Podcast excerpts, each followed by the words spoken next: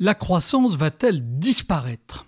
La question se pose bien au-delà du coronavirus ou des décisions de Donald Trump qui freinent le commerce mondial. Et elle se pose pour au moins deux raisons actuellement en débat intense.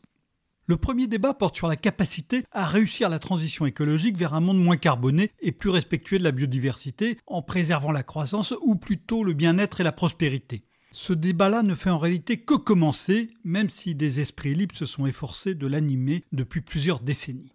Le second débat, lui, est plus classique, il concerne l'agonie de la productivité. Dans les pays avancés, la production par tête progresse désormais en moyenne de moins de 1% par an. En France, la productivité stagne pratiquement depuis deux ans. Et, et, au fond, on ne sait pas très bien pourquoi. Des économistes soutiennent que le progrès technique ralentit inexorablement après avoir fait le plus facile. Pour d'autres chercheurs, une demande trop faible est en cause, l'État doit agir. Pour d'autres encore, nous sommes au contraire à l'aube d'une immense vague de progrès engendrée par la révolution numérique que nous avons du mal à mesurer. Dans un livre récent, un économiste de l'université de Houston, Dieter Wollrath, avance un autre argument assez provocateur. Pour lui, une économie stagnante est un signe de succès, pour reprendre une partie du titre de son livre. Car le ralentissement vient de deux choix que nous avons faits librement. Premier choix, les femmes ont moins d'enfants. Or, les nouvelles générations, mieux formées, sont plus productives que celles qu'elles remplacent. Si elles sont moins nombreuses, la productivité totale avance moins vite. Second choix, peut-être encore plus déterminant, les consommateurs achètent de plus en plus de services au fur et à mesure que leur niveau de vie augmente. Or, les gains de productivité sont plus difficiles à faire dans les services que dans l'industrie. Le coiffeur d'aujourd'hui ne coupe pas les cheveux beaucoup plus vite que son prédécesseur il y a un demi-siècle, alors que les usines de puces ou même de voitures sont devenues infiniment plus efficaces. La bascule vers les services freine la productivité.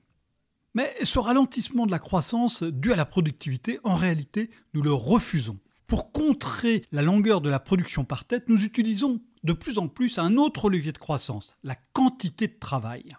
Ces dernières années, le taux de participation au marché du travail progresse très vite. L'inflexion a commencé dès 2012 en Europe et au Japon, un peu plus tard aux États-Unis.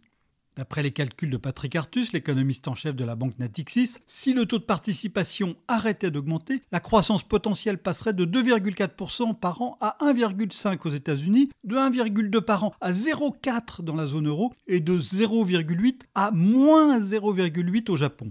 Autrement dit, en gros, la moitié de notre croissance possible vient de l'emploi. Demain, la croissance dépendra de la capacité du pays à mobiliser les bras et les cerveaux. Le pays où la population a le plus vieilli, le Japon, a montré l'exemple, mais il n'a plus beaucoup de ressources. L'Amérique pourrait en revanche faire davantage appel à ses 20-60 ans. Seulement 78% d'entre eux sont actifs contre 82% des Européens et 86% des Japonais. Cela supposerait d'arriver à faire sortir des foules d'inactifs de leur addiction aux opioïdes ou aux jeux vidéo. En Europe, la marge de manœuvre est plutôt du côté des seniors, avec moins de 50% des 60-65 ans actifs, contre près de 60% aux États-Unis et 70% au Japon.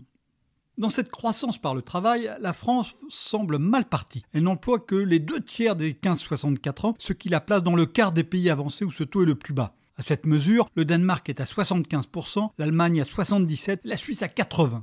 Mais il est possible de voir le verre à moitié plein plutôt qu'à moitié vide. Cela veut dire que la France a un formidable potentiel et elle commence à l'exploiter. Le taux d'emploi n'était que de 60% à la fin des années 90 contre 65% aujourd'hui. Et le gisement reste immense. D'après la photographie du marché du travail publiée récemment par l'INSEE, 1,6 million des inactifs de 15-65 ans souhaitent travailler, 1,4 million d'actifs sont un sous-emploi et 2,5 millions sont au chômage d'après la définition du BIT.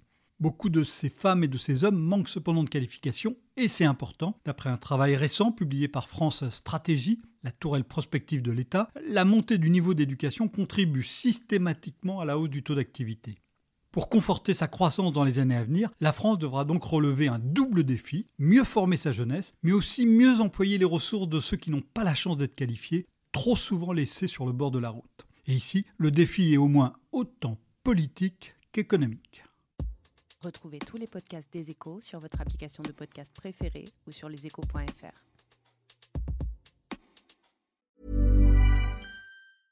Hey, it's Paige DeSorbo from Giggly Squad. High quality fashion without the price tag. Say hello to Quince. I'm snagging high-end essentials like cozy cashmere sweaters, sleek leather jackets, fine jewelry, and so much more. With Quince being 50 to 80% less than similar brands And they partner with factories that prioritize safe, ethical, and responsible manufacturing. I love that. Luxury quality within reach. Go to quince.com slash style to get free shipping and 365 day returns on your next order. Quince.com slash style.